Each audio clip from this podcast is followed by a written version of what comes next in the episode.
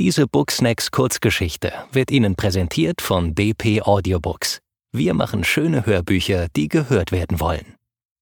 Gisela Maria Stiens Die letzte Fuhre Es war ein kalter, windiger Oktobermorgen im Jahre 1955, als Hermann Waldbrunn seine Kutschpferde zum letzten Mal in diesem Herbst anspannte, um seine Kunden in der Stadt mit Kartoffeln zu versorgen.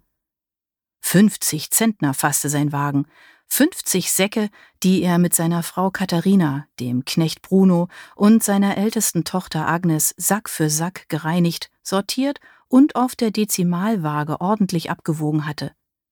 Jeden Tag hatten sie in der zugigen alten Scheune gestanden, bis die beiden großen Kartoffelhaufen ganz verschwunden waren. Mehrere hundert Zentner waren bereits verkauft und dabei ein schöner Batzen Geld zusammengekommen. Waldbrunn konnte den Kredit für das Frühjahrssaatgut an den Händler zurückzahlen, endlich einen Traktor kaufen und nach dem heutigen Tag würde noch etwas für Weihnachtsgeschenke übrig bleiben. Er versorgte die Pferde, holte eine Decke und legte seine goldene Taschenuhr um, die auf dem Deckel eine eingravierte Kartoffel hatte. Die Uhr war ein Geschenk seines verstorbenen Vaters zur Kommunion gewesen. Er trug sie normalerweise nur an Sonntagen wegen ihres erheblichen Wertes.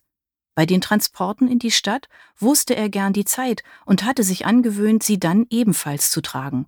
Unter seiner dicken Joppe, die er überzog, konnte ohnehin niemand die Uhr sehen.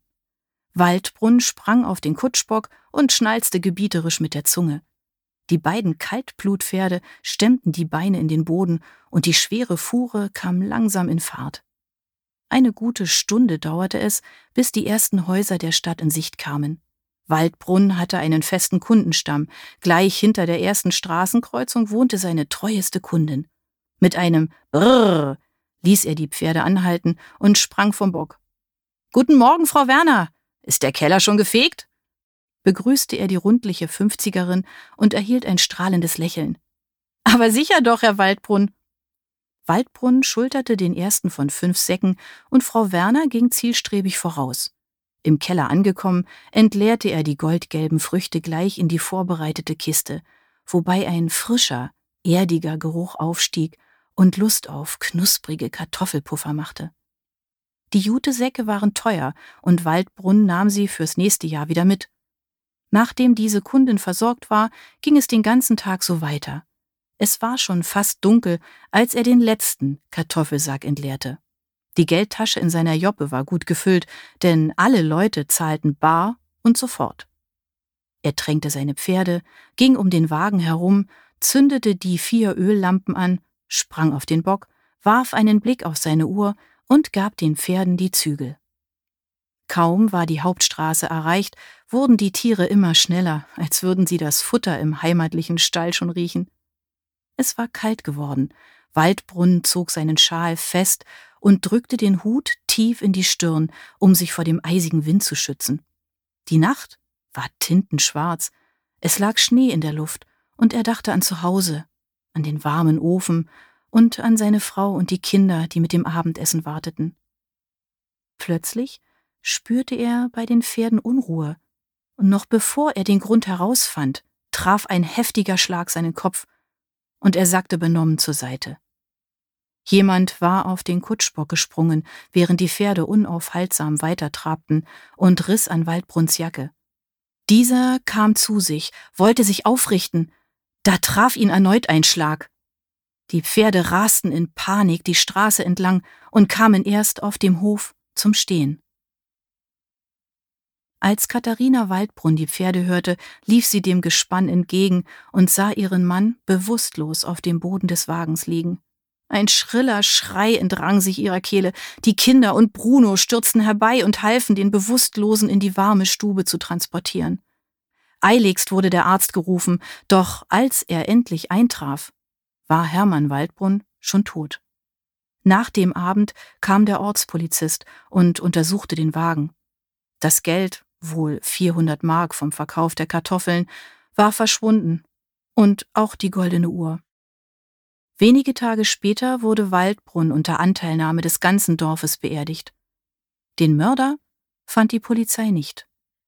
Waldbrunn war nach Erkenntnissen der Polizei Opfer einer Bande geworden, die bereits mehrere Überfälle in der Gegend verübt hatte. Der Anführer sollte nach Angaben eines Überfallenen am linken Oberarm eine lange rote Narbe haben. Für Katharina war es ein herber Schlag, mit 38 Jahren Witwe zu werden. Es wurde ein harter Winter für sie und die Kinder. Doch der Frühling kam und mit ihm das Kartoffelblütenfest. Dort lernte sie Rudolf Panner aus dem Nachbarort kennen. Im Jahr darauf hielt er um Katharinas Hand an. Sie liebte ihn nicht, wusste aber, dass sie den Hof auf Dauer nicht allein halten konnte und gab seinem Werben nach. Es war an einem zauberhaften Tag im Juni, als eine Kutsche vor dem festlich geschmückten Hoftor hielt, wo Katharina in einem zartgrünen Hochzeitskleid wartete. Begleitet von den Kindern erschien sie an der Kirche, Dort empfing sie der strahlende Bräutigam, um sie vor den Altar zu führen. Der Pfarrer war noch nicht zugegen und Rudolf zog seine Taschenuhr hervor. Es ist schon fünf Minuten über die Zeit, tadelte er. Aber Katharina war plötzlich blass geworden. Bist du nervös, Liebes? erkundigte er sich zärtlich, doch sie starrte auf die Uhr und sagte Eine schöne Uhr hast du da. Er errötete leicht und steckte das gute Stück schnell in die Tasche, aber Katharina griff zu und holte sie wieder hervor. Ich möchte sie mir anschauen. Die Umstehenden drängten sich neugierig heran. Oh, ein altes Erbstück. Es ist nicht wichtig. Schau, der Pfarrer kommt. Katharina hörte ihn nicht. In ihrem Kopf dröhnte es. Die Uhr hatte auf dem Zifferblatt eine eingravierte Kartoffel und war aus Gold. Katharina klappte den Deckel hoch und las mit leiser Stimme die Inschrift vor. Meinem geliebten Sohn Hermann zur ersten heiligen Kommunion anno 1920.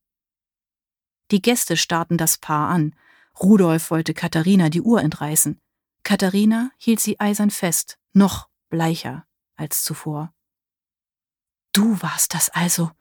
Du hast meinen Mann getötet, rief sie der Brautstrauß fiel zur Erde und die Umstehenden rückten näher, um ja nicht zu verpassen. Unsinn, ich hab damit nichts zu tun, wehrte Rudolf ab. Der Dorfpolizist war ebenfalls zur Hochzeit geladen und kämpfte sich nach vorn. Das haben wir gleich, Herr Panner. Machen Sie doch bitte den linken Arm frei. Kaum hatte er das ausgesprochen, stieß Panner seine Braut zur Seite und versuchte durch eine Lücke in der Menge zu flüchten, aber mehrere Männer stürzten sich gleichzeitig auf ihn, Kaum hatte er das ausgesprochen, stieß Panna seine Braut zur Seite und versuchte durch eine Lücke in der Menge zu flüchten, aber mehrere Männer stürzten sich gleichzeitig auf ihn, rissen ihm die Anzugjacke vom Leib und schoben den linken Ärmel seines Hemdes hoch. Eine lange, rote Narbe kam zum Vorschein, und Katharina Waldbrunn sank mit einem Aufschrei zu Boden. Diese Booksnacks Kurzgeschichte wurde Ihnen präsentiert von DP Audiobooks. Wir machen schöne Hörbücher, die gehört werden wollen.